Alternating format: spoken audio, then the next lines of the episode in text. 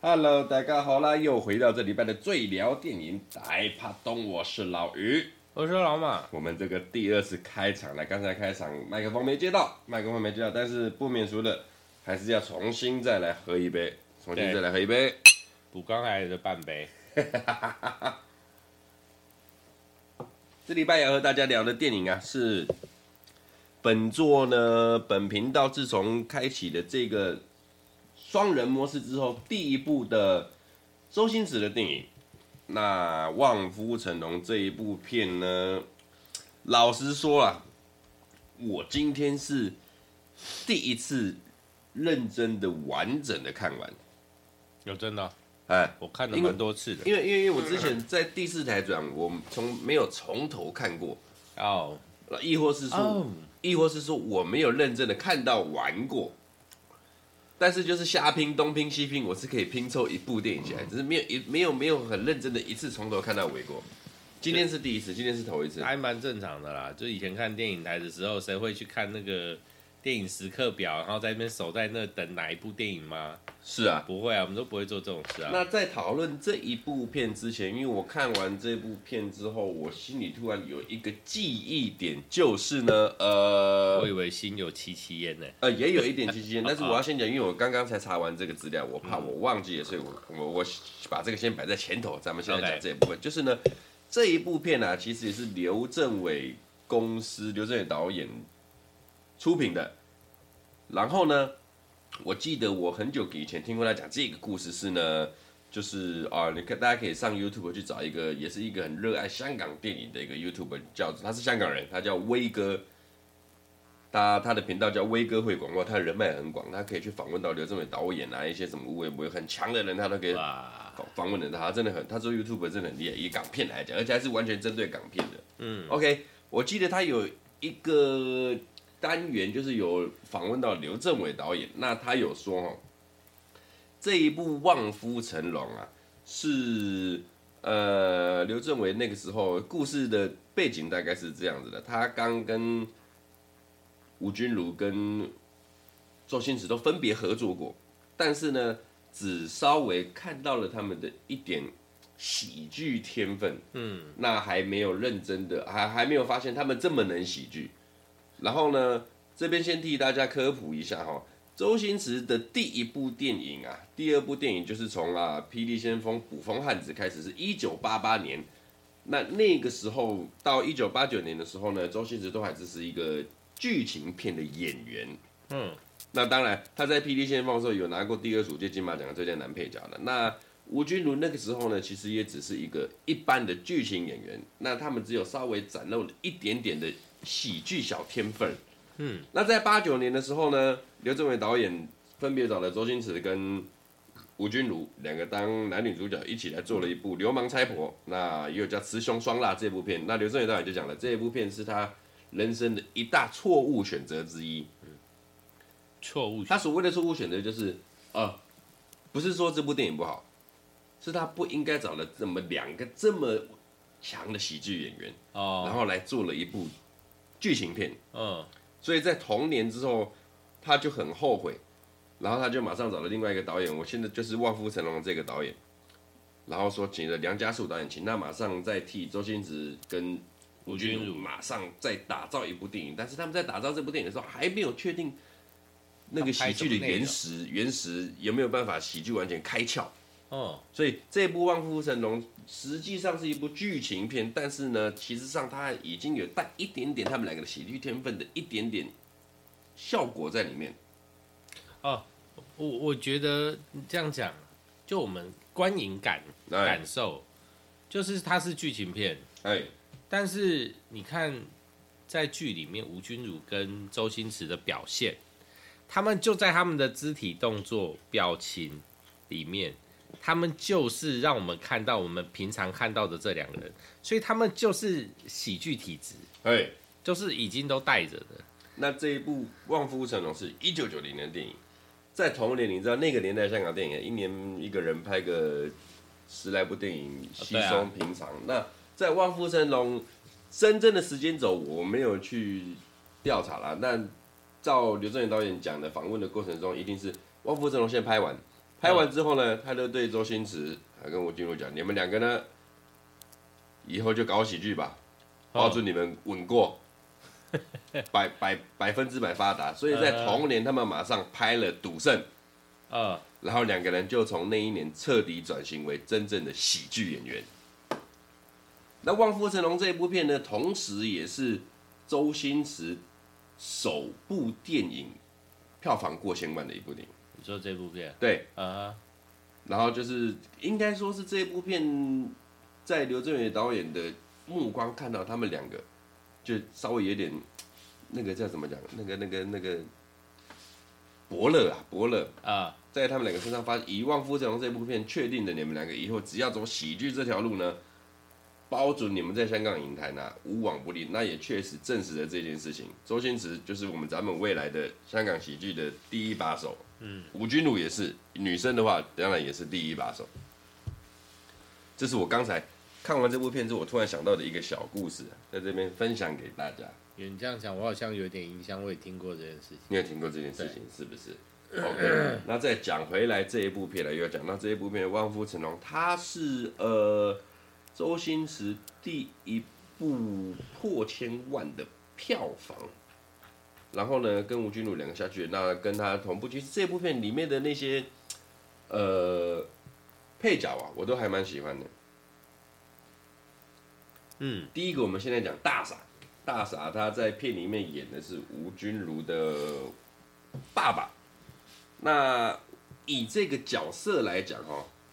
我觉得好好玩哦。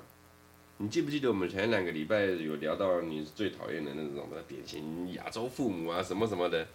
这个老爸就是完全这个那种典型亚洲父母的一点这种概念。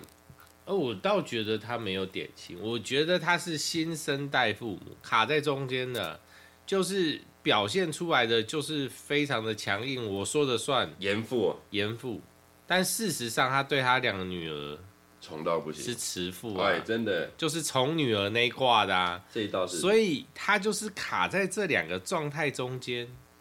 然后永远都是前面讲的很大声，骂的很难听，但是后面就会好好的去帮你啊。去想个办法，也对不是想个办法，就是不管怎么样，你的决定我不会去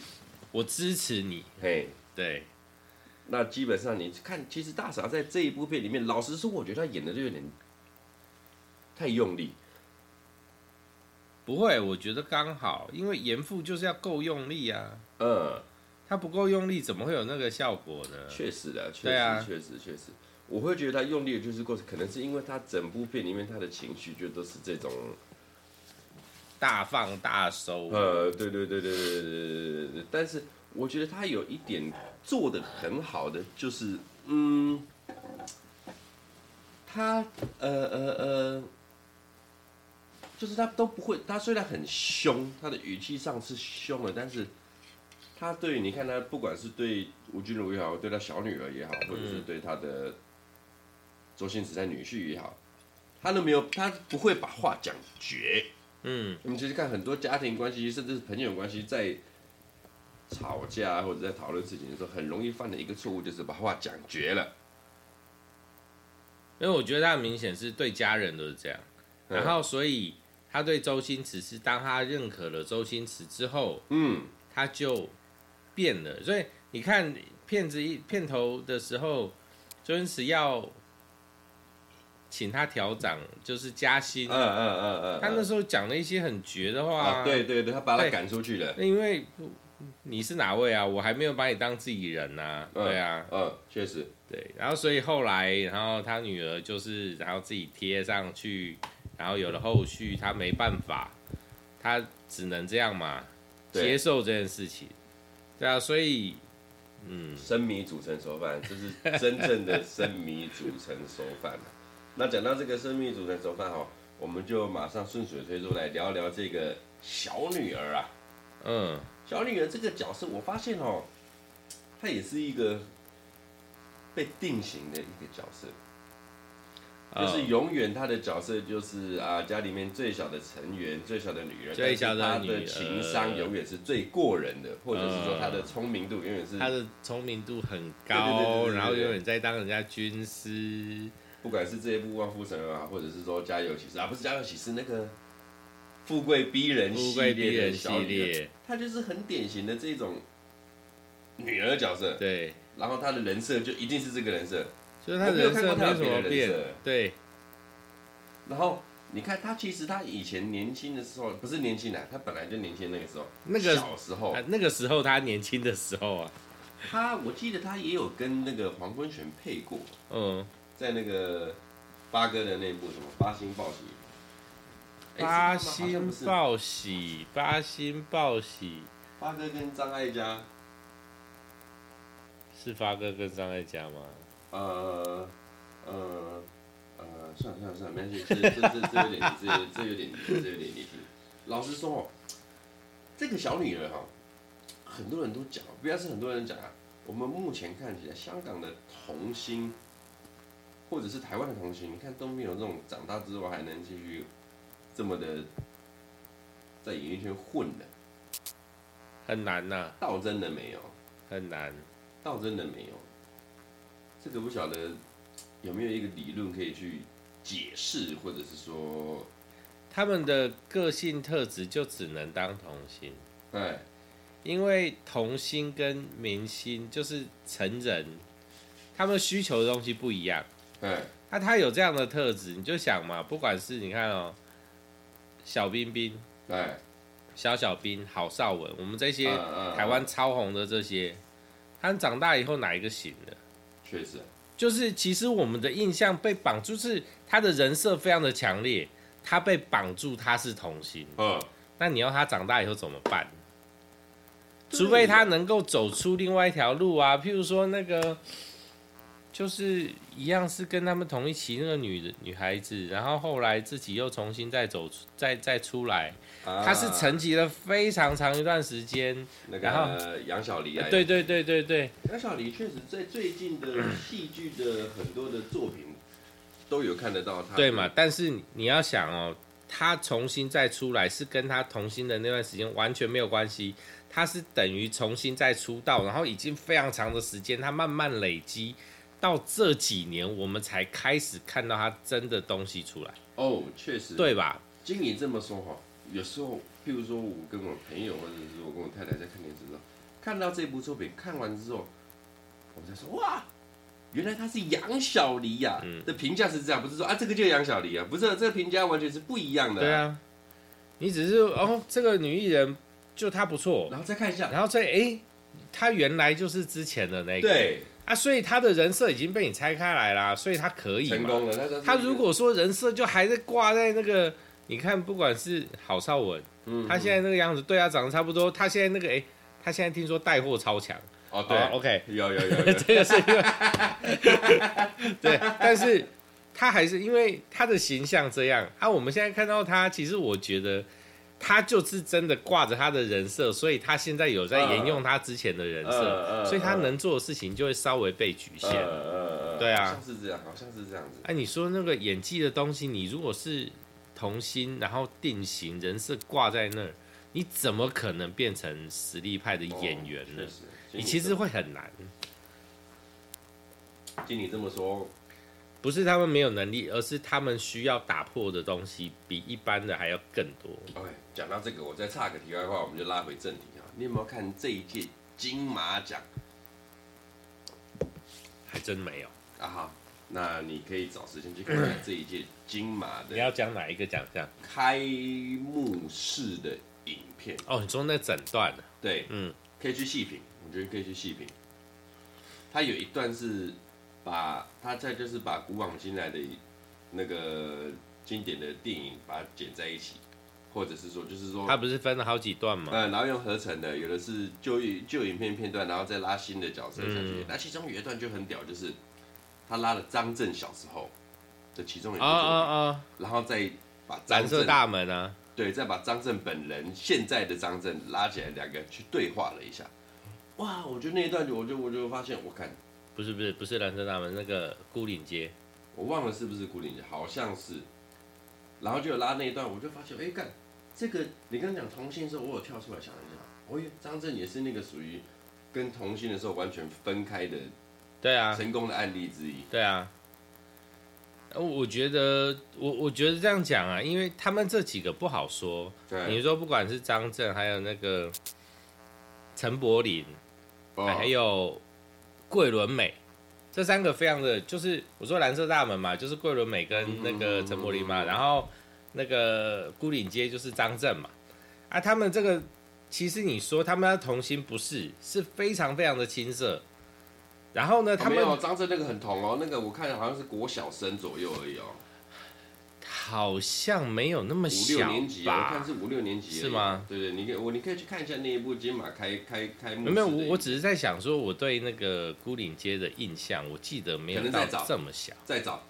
他顾岭街之前一定更还有作品，只是我目前无法去没那有个。，我记得孤岭街之前没有，因为他是临时被抓去的这我里我就记不得太啊是这晓样。得哦，好，没关系，对这个我们不要，我晚们点有空对对下次再来对讨。论但是你看他们三个都是一样啊，就是拍完以后都是沉寂非常长的一段时间，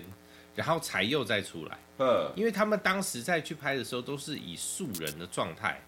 都是临时被抓去哦哦哦哦，对啊，就不管是他们三个都是、欸我我记得是这样啊。这里我就比较没有涉猎。好了，言归正传，嗯， 《望夫成龙》这一部片哦，我们再聊一个小配角，这个小配角是我很喜欢的，就是这个房东啊，刚搬去乡，两夫妻亡命鸳鸯逃离老爸的这个乡下餐餐厅之后，到香港第一个租的地方的这个房东胡枫所饰演的九叔，他九叔长生不老的九叔啊，哎，这个九叔是我一个很喜欢的一个角色，为什么呢？我觉得九叔在这部片给我的感觉啊，就是他让我很亲切，让我很熟悉。为什么呢？因为他就是我像是我从小看到的老人。哦，泛指可能我父亲跟我父亲朋友，我我我我我有一个，我我爸有一个朋友了，我要叫他阿贝了，他是那种每天说谎的人，但他说谎就是是说啊谎你看还是功好小啦，就好是对你小功笑亏，功好讲小，看话好小对，然后他的，就是已经会讲到他忘记哪一段是真，哪一段是假，但是他又讲的行云流水。他最强的就是他可以把假的讲的比真的还真。我为什么这样讲？我要讲一个小故事。那在片里面，这个九叔常常会讲，他第一个扯的谎，那是他年轻的时候跟张宝仔混过，对所以他视钱财如粪土等等，那钻石大、鸡蛋大的钻石都没放在眼里。对，后面又讲了说什么呃，他他他他在牛津大学年轻的时候在牛津大 学念过书，最嗯，后又讲了他最扯的就是他在帮秦始皇找了那个长生不老药，说他自己偷吃了一颗，所以他都是 大概是可是那都很久以前事情了，别再提了。 有点都这样带过去，我为什么会这样讲？我觉得让我很熟悉呢，就是我以前认识，就我刚讲这个阿贝，我从小就是听他尾后烂，但是他讲到后面已经让我不知道什么是真，什么是假。我觉得真假其次，但是这种人讲话有一个特点，就是他不会伤害任何人。啊，对对对对对对，就是你听听笑笑，你相信也好，不相信也罢就，很你都可以笑笑带 过。就很像啊啊！我这么我这么讲，老地下电台，你知道吗？卖药的那种老地下电台。天桥底下说书的就对是对对这对样对啊这。个胡枫的这个角角色，这个角色就让我感觉到，我一看他，我就觉得好熟悉哦，这个人。我这边再跟我稍微跟你分享一下，分享一下我那个阿伯他曾经讲过什么话。嗯哼，呃，他说啊，他曾经有一次要去嘉义吃喜酒，嗯哼，睡过头了，嗯然后他早上十点才从台北出发，嗯骑着他的一台 Kawasaki，嗯，十点出发，十二点在嘉义吃喜酒，骑了两个小时，嗯，这你信？Kawasaki，那么有一点假，但是又是好像就是他在那个临界点就，好像好像又有那么一点可对对对能性。对对对，我觉得没有没有，这是一个就好小的艺术，你知道吗？ 对，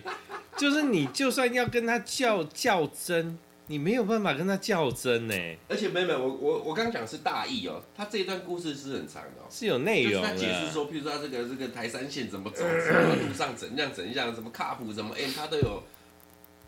完整的把它描述出来。不，我我觉得这很合理啊。所以我觉得这种通常啊，会有另外一个条件是，他到底是在说谎还是在夸饰？呃呃呃啊，这花式跟好小这其实就是对呃他啦他如果是好小的话，我都可以包含在里面嘛。嗯但你要说他完全说谎，没有啊，我就是我跟你两个小时，呃，两个小时五十九分，我跟你说两个小时嘛，对之类的啊。那你你看你怎么去听他的内容嘛？对啊，因为是两个小时从台北到嘉义，其实有机会耶，但是我们那个年代的路况我又不晓得，然后我不晓得他要走什么我是路觉。得以现代路况都不觉得，都我都不见得有机会。我我觉得就是你要思考点很多，譬如说以前的路比较差，你车不能上高速公路，呃，没有高速公路，那问题是路上没车啊没，有没有，他是骑车呢，骑走对啊，对，所以不能上高速公路，没错啊，嗯，但是路上没车啊，那个年代路上车没这么多嘛。啊，所以那个时候都是走省道嘛，啊，嗯省道也是又大又直的啊，啊，如果都没什么车的话，那其实他可以骑超快，那个年代又没有测速照相机，对嘛？所以他就卡在这个是真非真、是假非假的缝隙里面。对。那这个就像他他，而且他的进度就跟戏里面的九叔一模一模一啊样，哈就是他后面就是越讲越夸张。嗯哼，越讲越跟我再讲一个，他说他什么，他他也跟我讲过他空手入白刃的故事，嗯，两个人单挑二十几个人拿武士刀，他空手入白刃。OK，我这就这就算了，这就算了。我们我我保护当事人了、啊，最后讲了一个我们确定确定太好笑了啊！我我在讲那个空手入白刃那一段，他自己有讲到笑出来。 那这个就是好小过头了。然后我记得他有一次说啊，以前啊我住板桥，然后他就曾经讲过说他替板桥某立委助选，然后他说他是一个很好的，他说他跟他是短视生 嗯，什么的替他助选，然后还把那段选举过程讲得很悲催，然后很不想很很不容易才选上这个立委。那那个立委那时候在我们板桥也是一个蛮蛮有头脸的人，嗯，OK，然后我们就记得这件事了，然后到某某一个场合，到碰到了这个立委，对，碰到这个立委，我就故意叫他， 我说我我就我就叫他，我说啊，不要不要啊啊，对，一一对下呢，然后我永远忘不了那个表情，你知道吗？他们两个还四目相接哦，呃，四目相接之后，我那个阿伯就好像当做不认识一样，头马马上转回去。 转掉。对对对对对，我永远忘不了那个表情。我心里想，你不是去年帮他助选两个人这样子台前台后的这么辛苦，才选上这个立委吗？这时候就像他讲到最后，他跟秦始皇塞了一个长生不老药一样，对那个 label 越来越高，越来越高，越来越高。所以我一看那个九叔这个角色，我觉得我该，这真的是我身边的老人。但是讲到九叔啊， 呃，就是我觉得这是一个演员类型，哦，他的人设永远大过于他的演员角色，但是应该是说他所有接的演员角色都可以直接套在他的人设里面。哎，所以你看九叔这个演员，他叫什么名字？胡风嗯，OK，你看他哪一部戏里面不是长这样？是哎，哎，经你这么一讲，对这一部片所有的绿叶都呈现这个状况，哎，永远的好小阿贝对啊，就连那个主任，啊啊啊！对对啊对对对，我我觉得那个主任他也是一样啊，化算学老师，对对永对远对对 对，他的讲话的方式、表情、态度，虽然说有一点带，他有一点偏左，或有或有时候有一点偏右，就这么一点，但是就是那么一点点。哎，然后你看到就是他，他的表现不会出格，就是他，他的人设就是这么的明明确显明显，明对显对就永远的九叔，然后永远的那个那个主任，然后永远的乖巧的女儿，然后永远很凶的大傻，对啊。哇！哎，我觉得大傻他在这部片里面稍微就是以我们的认知来讲啊，就是就是比较不一样，因为他比较少演到这样的角色，啊，但是他也不违背他的人设。对就我们来看的话，对，就所有都对哦。然后就算这是一个剧情片，你在看周星驰的时候，他还是会给你一些笑点，嘿，非常的微弱，就一然点后点，啊对一对点对点，一点然点，后吴君如也是，就所有的东西都是你在我们接下来看了这么多年的香港电影里，这些人都是这么鲜活的，然后、嗯然后就是只是全部集中在这个这部电影里是面。啊，是啊，是啊，是啊，是啊，对，只是说我不知道为什么，就我我以前很喜欢这部片，上次上一集有嗯听的观众们知道，我我也很喜欢这部，但是我不知道你们今天看起 来蛮没感觉的，我不知道是我们看的版本是有剪掉太多，但是有点忘记，应该是，因为我看得很我我因为有些东西嘎不上，我我有我至少看了两三遍、三四遍，但是我上一次看到现在应该已经有很长一段时间，就是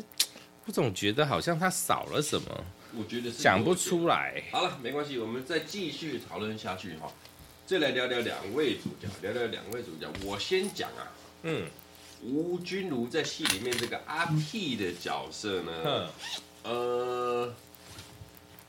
是我心中的，就是如果说要我选一个女生的话，她应该会是，老婆，对对对对，她会是那种，你会选这种？我会选这种。果然是老灵魂啊！不是，就是你知道他他他的出发点就是一定会，他的出发点就是稍微带点传统味的啊、以家为重，以对，夫没错啊，为重以夫为天啊然呐、后追爱追到底啊，对啊这一点是我很包含追爱追到，底，然后以夫为天，然后什么都愿意帮你，对，就然算后放下自我。对，然后最强的是呃，我觉得他的包容性很好，就是后恭维啦，我觉得那个是很单纯，就是显示他的单纯。哎，对，就是不管是他还是周星驰，在这部片里面，他们很努力的在制造、创造他们单纯的人设。嗯嗯，哦哦，这一道是这一道是，对啊，就像最后那个大小姐跟他说，她找到一个人要陪她去新加坡，他也听不她懂意思，她听不懂，怎么可能听不懂？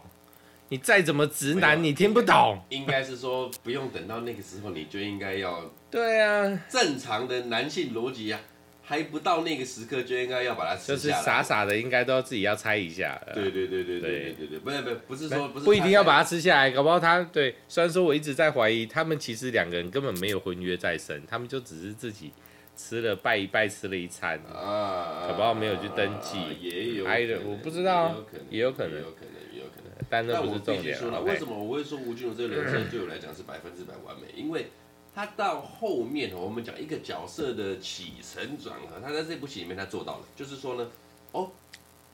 我认清了，我好像确实有一点渔夫啊，我好像确实有一点井底之蛙。OK，看清问题，看懂问题，忍痛。嗯然后呢，自己去选择去找到更好 的，不是对自己更见多识广的事情去做。嗯，那这就有点证明，就是说，哎，我我好像并没有把我自己局限在一个框框里面嗯，啊。我有找到，我有发现了问题。你看，其实吴君如一一路以来，他都是一个遇到问题他会去解决的人，不管是自己解决，还是说去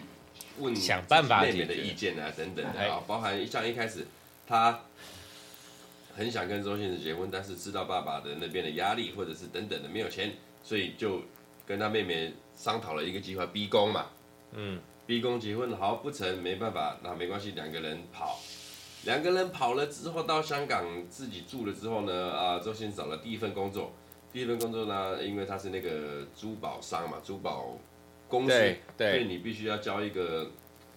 保证金啊，嗯交一个保证金，这押这金这这这我插一下，我在以前看这部片的时候，我还觉得这没什么。嗯但是如果我们现在来看这部片，我们就会说，哎，诈骗，诈骗，这诈骗，啊，这对对对不能对碰不能碰对对对对 这是对诈骗。这倒是这倒是，那这个是给你工作还要押金，对呀、呀，啊，们先去工。作，先付押金，而且两万港币两万呢、所以你看、哦，那个时候其实周星驰是没有办法 的，对甚至说他们初到香港的时候，其实这个家还是吴君如扛下来的，对，还去扫厕所什么不拉不拉，做这在个时候还是那一个个有电动间对他那时候就已经在替这个家付出了，他啊周星驰是游手好闲的人，哦，他打电动的姿势真他妈超丑，而且然后还一直输。常年有在打电动的人就知道了，以那个姿势是打不出好成 绩。对对，这样用情绪再打的，打不出什么好成绩的。我跟你讲，我专门对付这种用情绪打电动的人。嗯， 言语我攻知击，道， 你先用言语攻击让他自爆，然后他就进入那种情绪模式， 然后就然后你就让冷冷的把他打败，哇，超爽！正常好了。你看哦，他这个两万块的保证金也是吴君如可以给他总出来的，对，所以你看，其实一直到后面他发现自己的问题之后，然后呃忍他痛发现自己是渔夫，对忍痛断舍离的这个关系，我相信这个是这个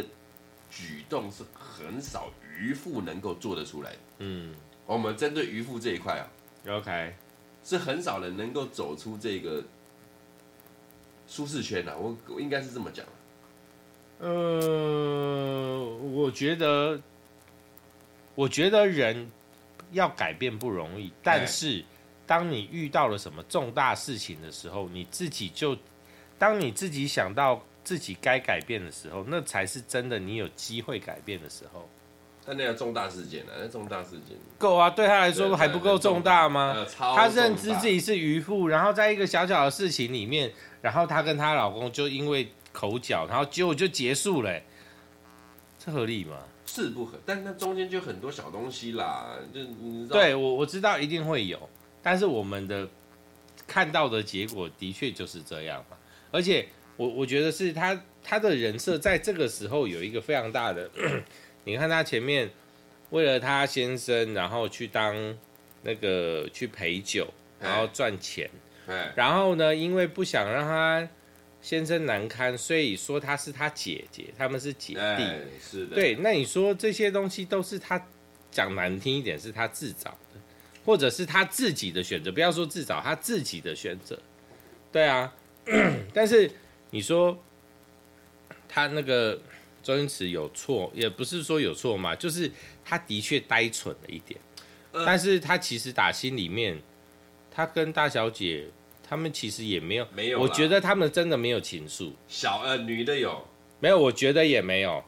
女对的曾经有，应该是说在那个时候，你说刚分手，然后那个事业又要另外一个地方发再开啊启，那个就是一个、你知道抓到一个浮木，不管她是好朋友，她是闺蜜，她是男性友人还是什么，我先抓了再说。啊，那个啊，最近有一个新名词叫什么什么什什么么什么什么暂时的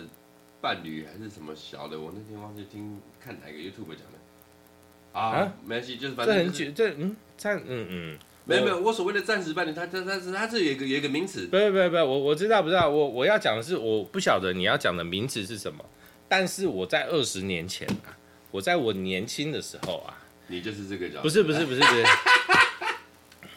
那是某一种期望值。但是我很常跟人家讲，就是你知道我我我在那种帮朋友开导朋友的那个角色，我其实辛苦已关了辛经苦就是关了超久。新我在习惯了我在大概二十年前的那个年代啊，我都跟人家讲，就是眼前的男朋友或眼前的女朋友，就是你要当她男朋友，等到他出现在你的眼前，你再做这件事情就好了。当他不在你眼前的时候，你就是一个人，嗯。就是这是一个论调啦。就是有时候你不管是单恋啊，还是被绑住啊，你的不安全感啊，就是放大到很可怕的时候，你有没有办法这样说服自己？你要过自己的生活啊。所以你刚刚说哇。吴君如这种人，你的传你的理想，我靠！我如果是我，我宁愿我宁愿去当和尚，我不可能让一个人这样黏在我旁边，然后以我当世界中心这样转的。我不知道为什么，就是之前有几个女朋友是这样没有错，但是我真的觉得很痛苦，我真的觉得这样不行。我都可以稍微绕着他们转一下，我都 OK，哎但是拜托你不要绕着我转，好不好？请你去找自己的宇宙 哦，我觉得很可怕、这就证明了这个我们一个老人 他心里面是一个年轻的心，那我就是一个心理原则。你就是老灵魂哎啊！老脸，old school，啊你的那个灵魂超老，老的我都不知道该说什么我是了。 old school 啊。啊，讲回这一部片哦，其实《万夫长》这部分就是一个很小品啦，小品。但是你在这个小品里面，你可以看到，我我其实蛮推荐这一部，就是说你可以看到周星驰跟吴君如他们的单纯喜剧的原貌。所谓单纯喜剧原貌，就是他们从他们自身散发出来的喜剧的一些特质，而不是因为剧本带给对你的对呃特对质，，他他们是剧在本剧不情片需里面要。在剧情片里面自己带出来的喜剧特质。对我我们这样讲很奇怪，很怪，因为你在看这部片的时候，有可能你找不到任何一个笑点。哎，我觉得这很合理。但是你如果真的很仔细的去看，认真的去看，去接收到，不管是周星驰还是吴君如的肢体动作、语言啊，语言没有，他们的表肢情体动作、表情，你就可以知道，就是他们就是他们两个，就是我们不要说他们两个，这部片里面所有的人，就是我们在看其他部片的时候所呈现的那一些人。嗯，然后这部片里面就是让他们所有人都依自己的人设，然后完整的呈现，哎，然后去演绎好这一部这个剧本。嗯，所以我觉得这部片其实让人感觉到舒服。然后以前我看起来有感，哎，现在可能无感。我觉得这个是有应该要有一点时代背景，就是现在的，然后我们现在的社会环境跟二十年前社会环境。我我觉得有落差或而且二十岁的你、三十岁的你、对40岁的你看都就是不一样。二十年前，我可能看到这部片的时候，他给我的感同身受的力道是很强烈的。嗯，对我们都是刚开始出社会，然后打拼，然后有时候就是要放下自我，有时候就是要就是迫不得已的要去做一些事情。啊，是啊对啊， ，OK。然后这那边个、嗯、OK，这边最后提一下哈，没有一步登天这种事情，就算有一个伯乐牵着你，这一部片唯一合理的事情就是啊，周哎星驰有一个。那个老板的女儿伯乐牵着他走，但是他在片中有明显的交代了，他其实自己也有在努力的有精进自己。还有上夜校，啊对对对对，这是唯一一个一三，五二四六都这是有。合理的，这是合理的，没有所谓一步登天。还有我我刚才想要插嘴的是，没有啊，没有伯乐啊，只有金龟婿。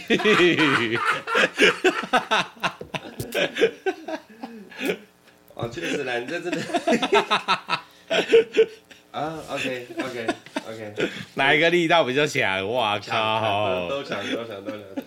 好了，这部《望夫成龙》哈，非常推荐给各位，可以去细品我们香港的喜剧天王、喜剧天后带给你们那种很纯粹 的小品剧情片。好，我突然想到，我们通常在看剧情片，尤其是他稍微，因为你看两个人从开始私奔到打拼，到误会分开，哎，然后各自过各自的生活。其实你说他带悲，他也没有悲；但他带喜，他也没有喜。哎，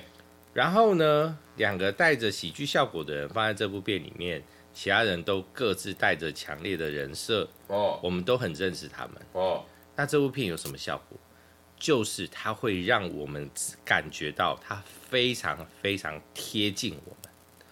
它不是遥不可及的东西，它就是在我们身边会发生的。这故事这个人物可能就会在我身边出现，所以你会感觉到亲切，哼所以你可啊以认同他，可以理解。然后在那个样的时代背景下，你就可以理解，然后所以你会感同身受这部片，然后你哇你你在认同它的状况下，你就你如果真的去细探讨这个剧情，嗯，还好我是安慰讲的啊啦其，实对啊，但是演绎出来的就非常的对，恰到其分，恰到其分。作品最重要感动，引起共鸣。啊，共鸣，这是重点嘛哇，老马，你这个如果结语引起共，鸣嗯了，这个结语下的真好啊，共鸣，共鸣，你引起了共鸣，剧本不好，呃，没有没有，剧本没有不好。 我在讲什么？ 这部片啊，这部片其实好说 片真的，望夫神龙绝对不会是我的周星驰榜单里面，不要讲说前三前五，他甚至排不到前十啊。但是哦，哎就不失一个就是令人印象深刻的好作品，非常推荐给大家。这个礼拜的《望夫神龙王物成龙喝酒，》，感谢你们，我是老于，我是老我马们。下周再见，啊下周见。